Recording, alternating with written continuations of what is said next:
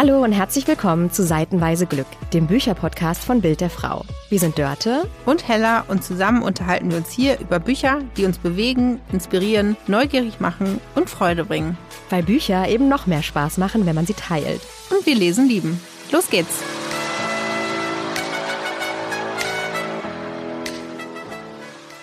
Hallo, schön, dass ihr alle wieder eingeschaltet habt zu unserem Podcast Seitenweise Glück. Ich bin Dörte und mir gegenüber sitzt meine bezaubernde Kollegin.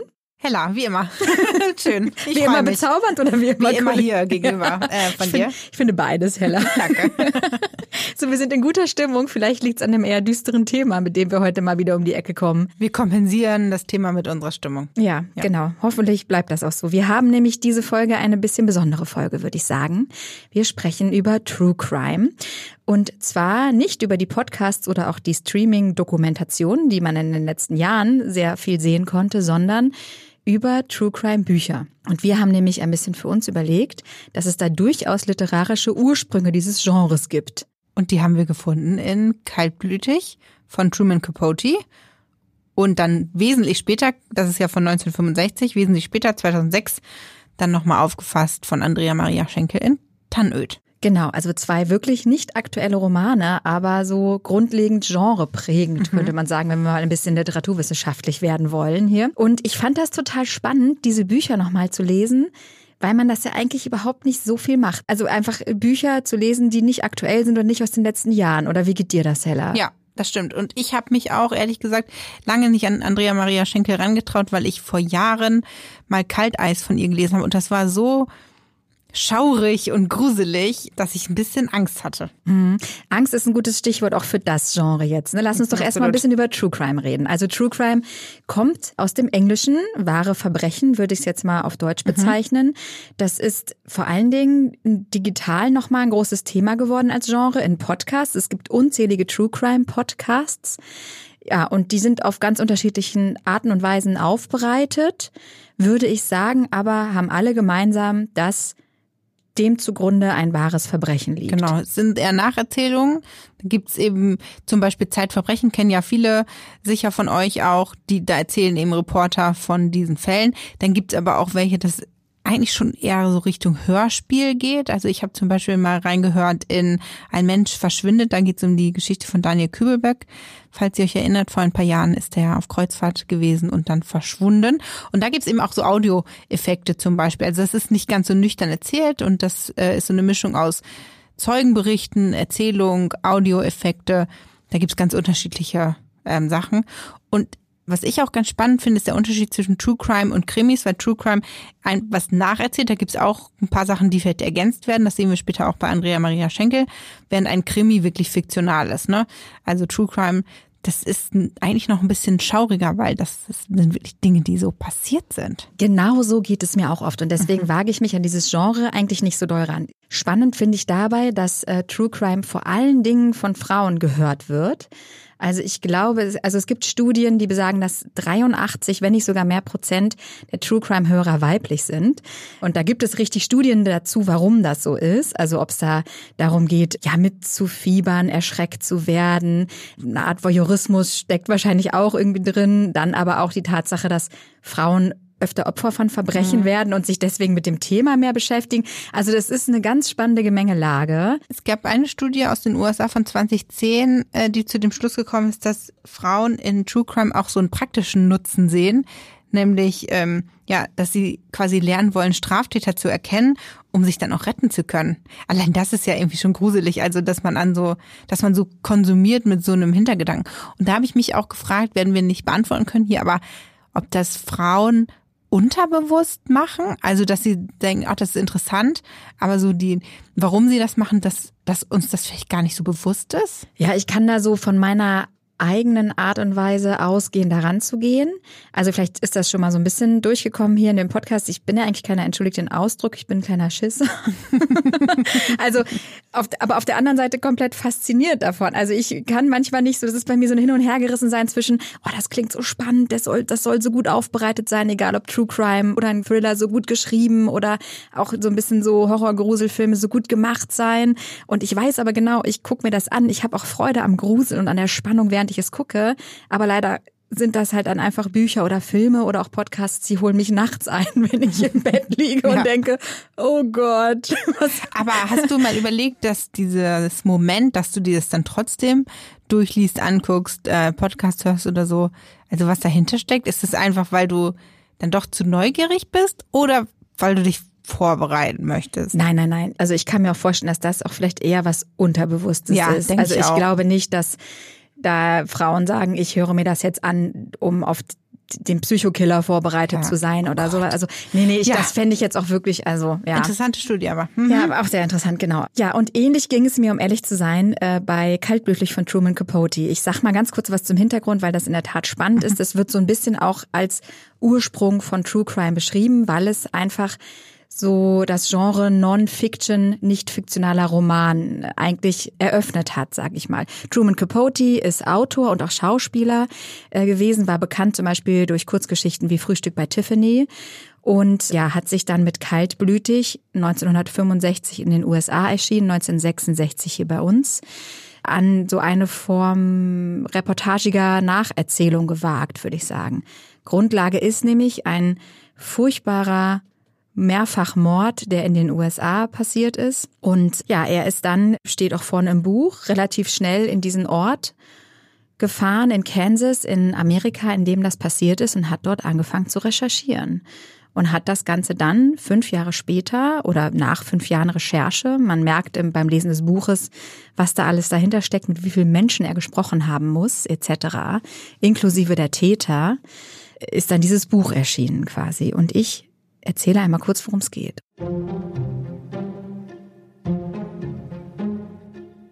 Es ist der 15. November 1959. Es ist ein schöner sonniger Tag, ein Herbsttag in Holcomb in Kansas.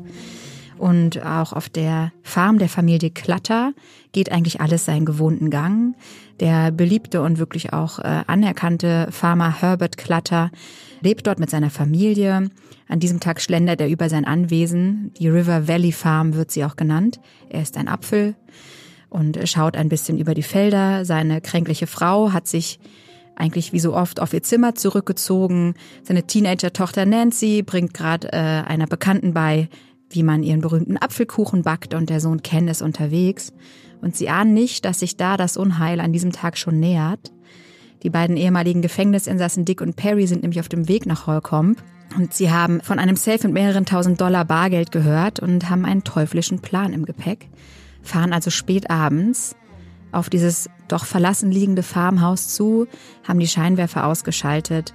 Sie wissen eigentlich, dass die Tür nie abgeschlossen ist, auch in dieser Gegend, wo man sich kennt, wo eigentlich nichts Schlimmes passieren kann, denken auch die Anwohner und Bewohner dieses kleinen Städtchens, bis am nächsten Morgen die gesamte Familie tot ist, Mutter, Vater, zwei Teenagerkinder, grausam ermordet, erschossen und sich von da an alles ändert in Holcomb.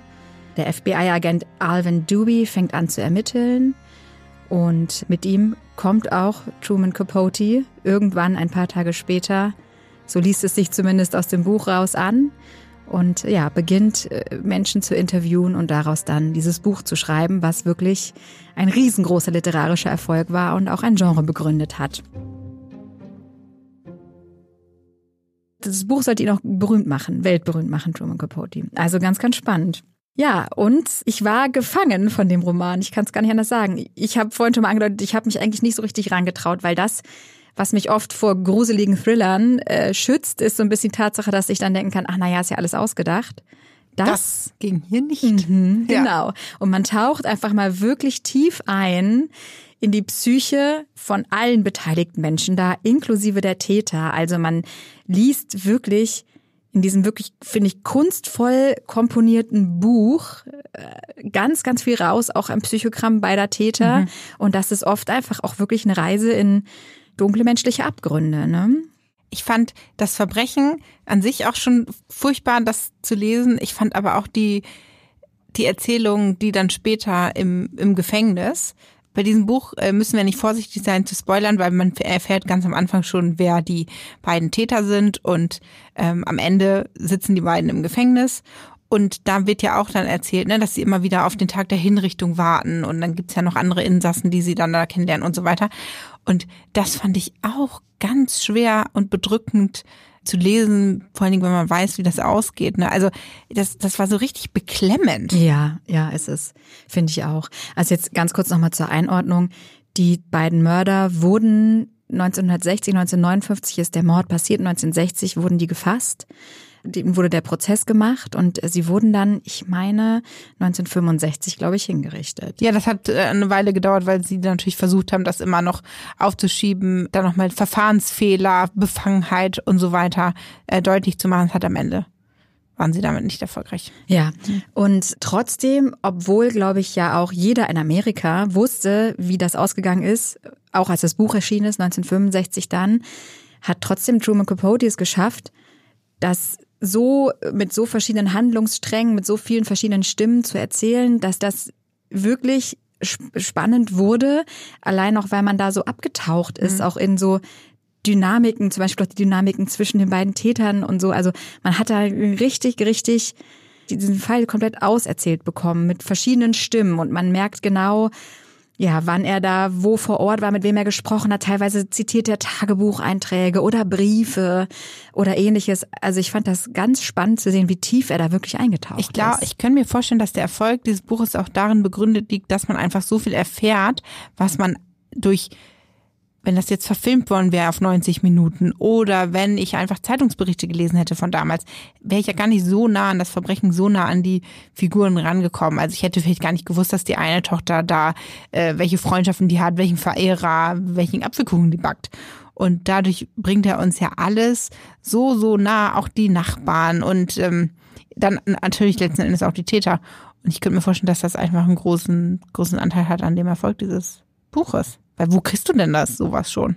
Absolut. Und es war halt, glaube ich, einmalig und erstmalig, mhm. dass das so ausführlich in dieser Form mit so einer tiefgehenden Recherche einfach beschrieben wurde und gleichzeitig literarisch und dramatisiert. Ne, man hat ja zwischendurch schon das Gefühl, dass das ein sehr kunstvoll konstruierter Roman auch ist. Es ist kein Tatsachenbericht oder ähnliches. Trotzdem bisweilen ja auch recht sachlich ja. geschrieben, ne? Ja. Ich, aber ich finde, es ist die Komposition, die mhm. dann, ne, die dann dazu führt, dass das so einfach sich auch einfach liest wie ein Roman, mhm. wie ein großes Ganzes. So, ja, ganz spannend. Wurde auch verfilmt mit Philip Seymour Hoffman. Ich glaube, weiß ich nicht, irgendwann vor 10, 15 Jahren oder sowas rausgekommen. Hast du das mal gesehen? Ja, ganz spannender Film. Also ganz, ich finde auch, also aber ganz, äh, ja, ganz spannend. Und dann gleichzeitig ertappe ich mich wieder dabei, dass ich denke, krass, das sind halt einfach so Menschenleben, um die es da geht. Es sind echte Opfer.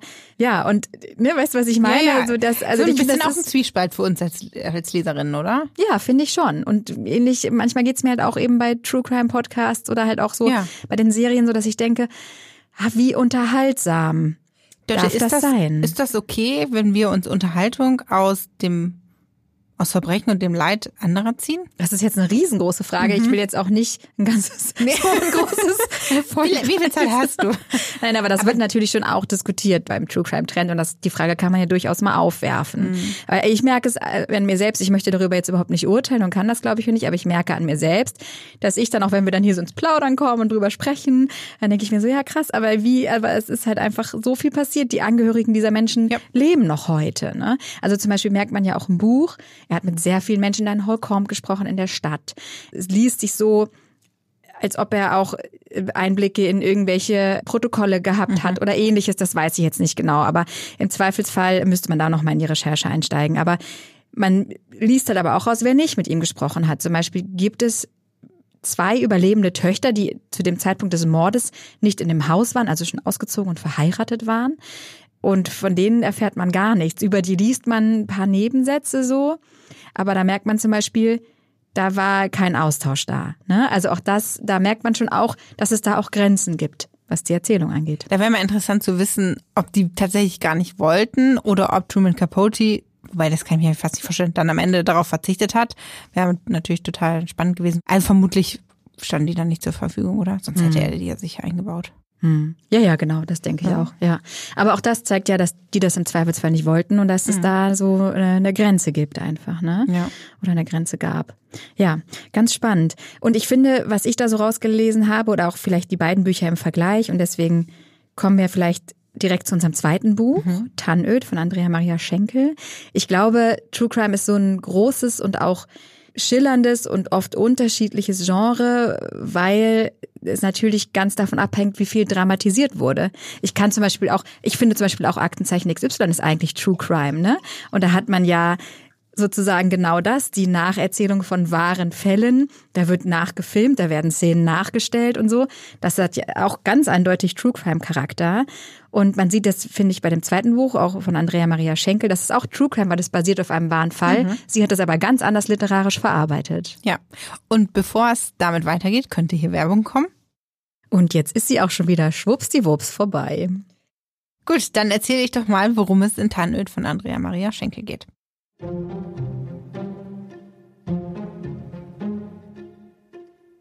zwar befinden wir uns in einem sehr katholischen Dorf. Es ist so Mitte der 50er Jahre. Es wird alles sehr, sehr düster beschrieben.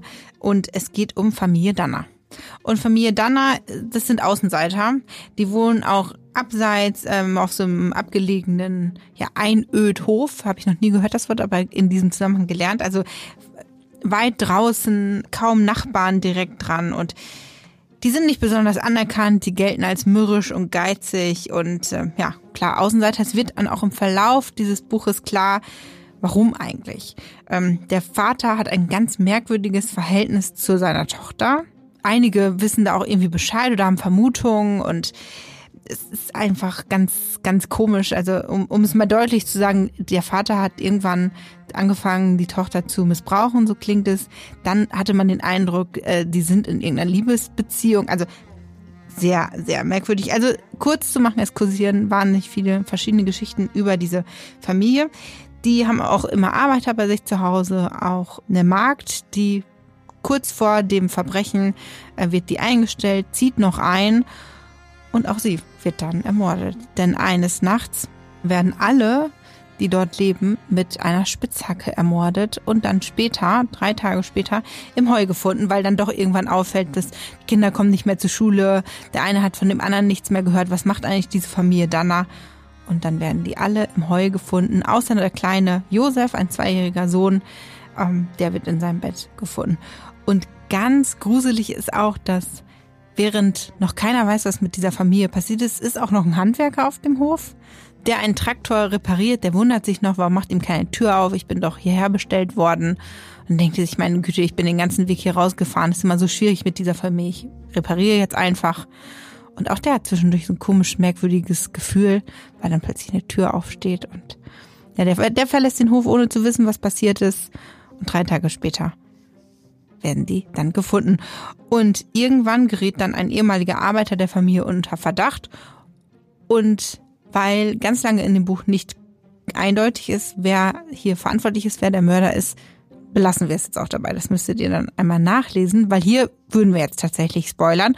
Und das ist ja auch der große Unterschied zu Truman Capotes Kaltblütig, dass wir hier äh, ja lange nicht wissen. Wir können Vermutungen anstellen und ja auch Andrea Maria Schenke so ein bisschen was verändert hat. Ne? Also Hintergrund ist ein Mordfall von 1922 in Oberbayern, der bis heute ungeklärt ist, auch auf so einem Hof. Aber was sie gemacht hat, ist, sie hat das ein paar Jahre später in die Nachkriegszeit versetzt, hat ein, andere, ein anderes Gebiet in Bayern äh, gewählt. Es gibt auch ein Dorf, das Tannöd heißt, hat mit diesem Fall aber nichts zu tun.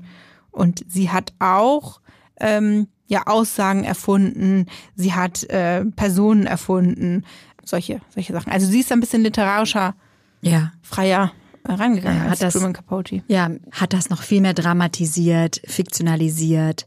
Die Namen auch, die sie, also es sind ja sozusagen Berichte von Menschen und das ist so ein bisschen, finde ich, ähnlich wie auch in Kaltblütig, wo man so verschiedene Stimmen auch immer hört von Menschen drumherum, die über die Opfer erzählen, im Zweifelsfall bei Capote auch über die Täter und die so ein bisschen kapitelweise erzählen und sich daraus dann das, der, der gesamte Hergang so ein bisschen herleitet und mhm. entsteht und sich wie so ein Puzzle aus Stimmen zusammensetzt, finde ich. 39 kurze Kapitel sind es bei Andrea Maria Schenkel. Ja, ja, und zwischendurch immer so Gebete Ja. Auch, äh, also, auch so hochdramatisch, mhm. finde ich, ne? Und also, was, glaube ich, auch nochmal zeigt, dass es so eine ganz katholische Gegend ist. Und ja, da sagen auch viele, inzwischen durch sagt jemand, der Teufel hat sie alle geholt. Der Teufel war auf dem Tannödhof und so. Also. Der Wind. Ja, ja, ja, genau, der schwarze Wind mhm. oder sowas zwischendurch. Also, es ist schon sehr, und auch das, auch das Cover des Buches, ne? Es ist so eine, so ein ganz grob gehauenes Holzhaus in so einem Zwielicht, so schiefe Schindeln und auf dem Dach und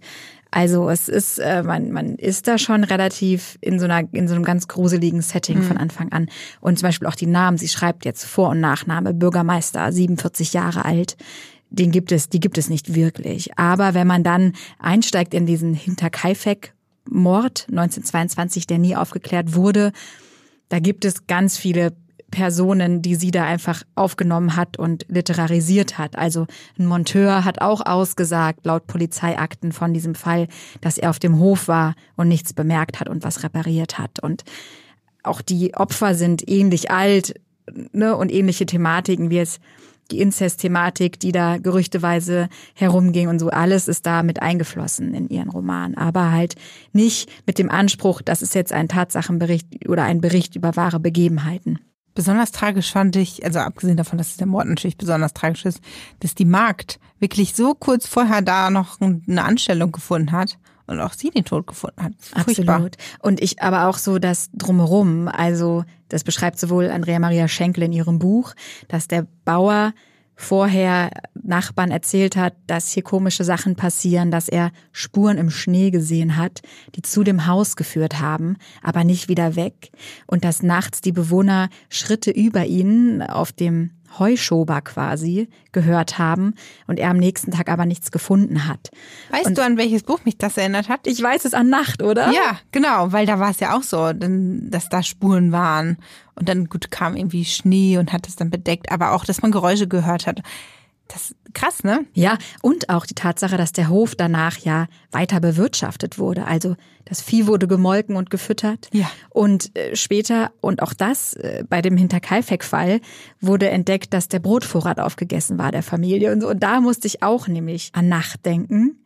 Weil da ist es ja ähnlich, da stehen auch Teller auf dem ja, Tisch. Krass, ne? Höchst gruselig der Fall, höchst grausam auch, vor allen Dingen ne, mit den Kindern, die da auch erschlagen werden. Und mir ging es da so heller, dass als ich angefangen habe, es das Buch zu lesen und dann abzugleichen, mhm. also ne, geguckt, was finde ich jetzt über den Hinterkaifeck-Fall und natürlich gibt es einen ganz langen Wikipedia-Artikel darüber, auch ne, wie da die Polizei ermittelt hat und was da nachher noch rausgekommen ist. Und da habe ich gedacht, oh, so spannend. Also da hat, ja, konnte ich nachvollziehen, dass man da Lust hat, auch nochmal so einzusteigen und vielleicht auch noch was rauszufinden. Oder wo ich mir dachte, muss doch noch was rausfindbar sein, jetzt mit neueren, weiß ich auch nicht, Methoden oder mit dem Wissen, dass man jetzt hat, forensisch oder ähnliches. Also der hat mich schon auch so gecatcht, der Fall, muss ich sagen. Ach, guck mal, das ist mir noch gar nicht aufgefallen. Ist ja jetzt quasi 101 Jahre her. Der, ja. der Ursprungsmord damals. Ja, Wahnsinn. Also da kann man schon auch so die Faszination. Mhm. Verbrechen, ja, Faszination ja, Verbrechen ja, ist einfach, ne? Dann auch unaufgeklärt und was bringt Menschen zu so Grausamkeiten und Gibt es da überhaupt Erklärungen für? Was muss man darüber wissen, um es vielleicht auch zu verhindern oder um den Rechtsstaat zu verbessern oder so diese Sachen, die da auch so mit drin stecken einfach. Ne? Aber ja, ich fand es ganz spannend. Und zum Beispiel Andrea Maria Schenkel, auch hier wurde verfilmt, Tannöd. Es gibt ein Theaterstück, das kann ich mir auch sehr gut vorstellen, weil ja auch so ein bisschen sie so also die Stimmen, die wir da lesen, über die wir da lesen, die uns was erzählen, sind auch so ein bisschen die mit dir von Dialekt geprägt und genau. mundartlich und so. Also es ist Auch so für sehr, die Zeit dann passend natürlich, ne? Genau, es ist sehr gesprochen und man taucht sehr in die Perspektive der Menschen ein. Auch die Schwester der Magd, die du gerade erwähnt hast, ne, die beschreibt, wie sie ihre Schwester dahin gebracht hat und dann schnell weggefahren ist und gar nicht richtig wusste, was los ist, aber das Gefühl hatte, hinter ihr lauert was und sie hatte kein gutes Gefühl dabei, sie zurückzulassen und so. Und ja, es ist schon Uh, also ich, also ich fand's schaurig. Das Buch war in Schweden auch ein großer Erfolg. Ach wirklich? Mhm. Das wusste ich nicht. Ja. Ja, krass. Also in der äh, Dunkelheit. Genau, Dunkelheit, ja. Wald und so und irgendwie nass. Ne? Man hat auch so ein so nasse. Also als ich gelesen habe, war es alles so so ein Gefühl von permanent dunkel und nass und kalt und gruselig. Ja, und auch im Buch ist an einer Stelle beschrieben, es, es gibt einen Charakter, den, glaube ich, Andrea Maria Schenkel erfindet und das ist der Mich, der dahin kommt und da eigentlich was klauen möchte. Und in ihrer, in ihrem Buch ist das derjenige, der da die Fußspuren hinmacht zum Hof und der da quasi auf dem Heuschober einzieht, schon ein paar Tage bevor dieses Verbrechen geschieht und da quasi aber materiell was mitnehmen möchte und aber erstmal beobachten will, wann da ein praktischer Moment wäre, zuzugreifen. Und der beobachtet auch die Morde zum Beispiel von oben. Aber es gibt dann so eine Stelle, wo dann, glaube ich, der Bauer beschreibt, dass er nach oben gegangen ist, um zu gucken, was das für Schritte gewesen sein könnten in der Nacht vorher. Und dann ist aber alles so dunkel, dass er da sogar mit der Lampe, die er mitgebracht hat, nicht in alle Ecken leuchten kann. Und so denke ich, mach so krass. Das ist so sinnbildlich, oder? Ja. Dass man irgendwo mit einer Lampe hingeht, aber die Lampe ist zu schwach und der Rest drumherum ist zu dunkel. Was wäre, man, wenn? Ja, und als dass man da auch irgendwie Licht in irgendwas bringen kann. So, das zeigt nochmal so komplett diese Atmosphäre da auch auch was die Gerüchte betreffend und was das auch für ein Leben sein gewesen sein muss auf diesem Hof. Irre auf jeden Fall. Auf jeden Fall. Ähm, wie fandst du denn das äh, Lesen von True Crime Büchern jetzt im Gegensatz zu äh, Krimis? oh, das ist eine gute Frage. Mich hat kaltblütig überraschenderweise echt gepackt, wie ein guter Thriller, muss ich sagen. Das hätte ich nicht gedacht, auch weil dieses Buch halt einfach wirklich ja schon ne, vor vielen Jahren geschrieben, vor vielen Jahrzehnten geschrieben wurde. Und ich war davon erstaunt und gleichzeitig ertappe ich mich aber dann doch immer wieder dabei, diese Thematik oder die Problematik, über die wir gerade gesprochen haben, mit, oh, fühle ich mich jetzt gerade zu gut unterhalten dabei. Ich, Ja.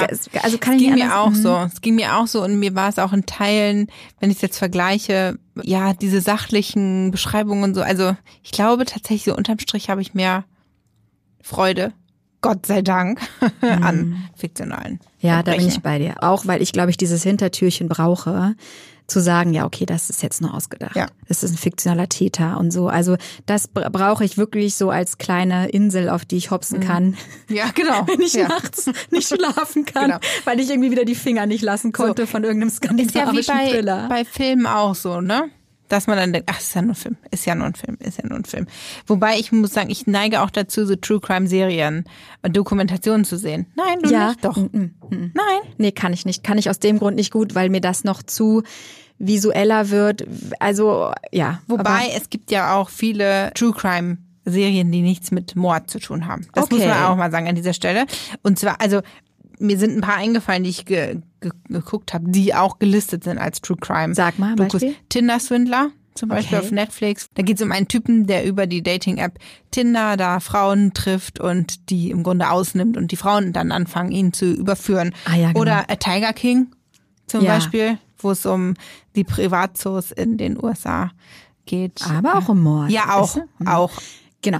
Also ich glaube, ja, ich glaube, da muss man auch nochmal einen Unterschied machen. So diese Serien, bei denen es, bei denen die Täter so krass im Vordergrund stehen. Weißt du, was ich meine? Ja.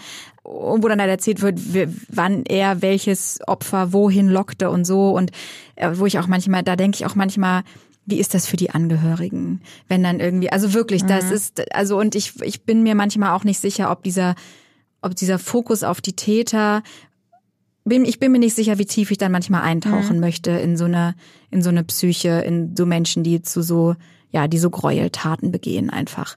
Ich, das ist auch reiner Selbstschutz dann bei mir manchmal. Ja. Aber stimmt, es gibt verschiedene Formate. Ich denke zuallererst an irgendwie dem, ne, dass er die schlimmsten, bestialischsten Ja. Morde und so. Also ja. Vergleichsfrage? Vergleichsfrage. Hella, Ja. hätten wir beide einen True Crime Podcast, was ich fast bedauern würde, weil das hieße, dass es unseren schönen kleinen Bücherpodcast nicht gibt.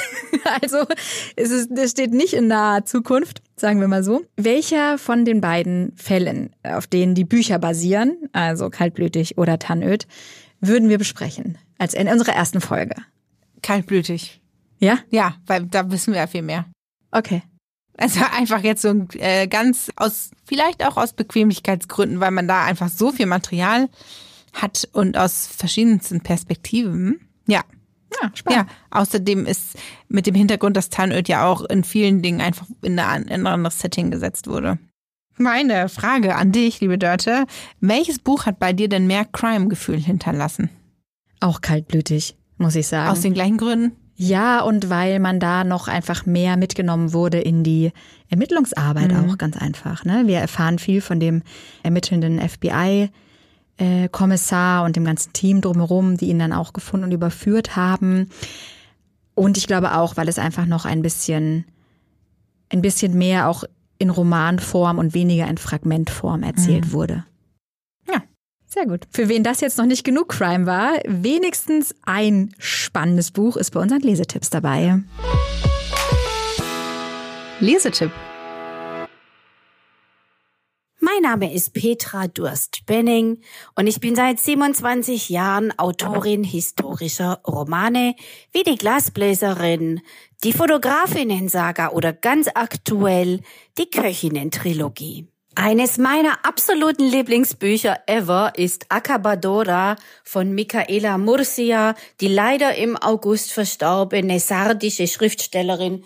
Eine super spannende, faszinierende und zutiefst anrührende Geschichte, die in einem sardischen Dorf spielt und erzählt von einer geheimnisvollen alten Frau und ihrer angenommenen Tochter. Ganz viel Spaß damit.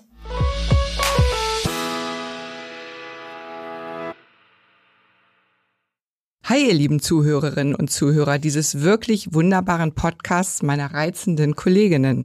Mein Name ist Alexandra Kemner, ich bin Reportchefin bei Bild der Frau und ganz fanat in Krimis. Am liebsten lese ich sie nachts, eingekuschelt in die Bettdecke und bei Regen, der gegen die Scheiben prasselt. Charlotte Link ist in meinem Autorenranking ganz weit oben, deshalb gibt's von mir hier heute den Daumen hoch für die letzte Spur, der auch mit Schmuddelwetter beginnt. Elaine möchte nach Gibraltar zur Hochzeit ihrer Freundin Rosanna fliegen. Doch in London werden sämtliche Flüge wegen Nebels gestrichen. Anstatt in der Abflughalle zu warten, nimmt sie das Angebot eines Fremden an, in seiner Wohnung zu übernachten und verschwindet spurlos. Wurde Elaine Opfer eines Frauenmörders, den die Polizei bisher vergeblich jagt? Rosanna beginnt zu recherchieren und stößt auf den Anwalt Mark, der die Vermisste angeblich als letzter gesehen hat. Es ist absolut spannend, fesselnd, kann ich wirklich nur empfehlen. Holt euch das Buch, fangt an zu stöbern. Und mir ist es so gegangen, dass am Ende einem die Figuren wie Bekannte vorkommen. Und 600 Seiten ist vielleicht erstmal ein Angang, aber die vergehen wirklich wie im Flug.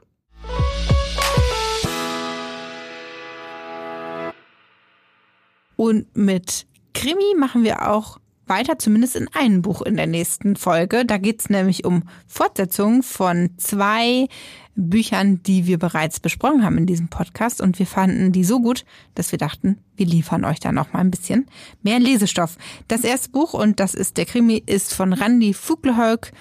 Todesschlag, der zweite Fall von Agnes Zweit. Das erste Buch hieß Todesfall. Genau, und das zweite Buch, das wir in unserer Folge mit dem Thema Fortsetzung folgt besprechen, ist die Fortsetzung von Stay Away from Gretchen, ein äh, Bestseller von Susanne Abel. Der zweite Teil heißt Was ich nie gesagt habe, Gretchens Schicksalsfamilie. Und über den sprechen wir in unserer neuen Folge und wir freuen uns riesig, wenn ihr dabei seid, einschaltet, mitlest und zuhört. Genau. Wie immer findet ihr alle Infos zu den Büchern, über die wir heute gesprochen haben, auch die Lesetipps in den Show Notes.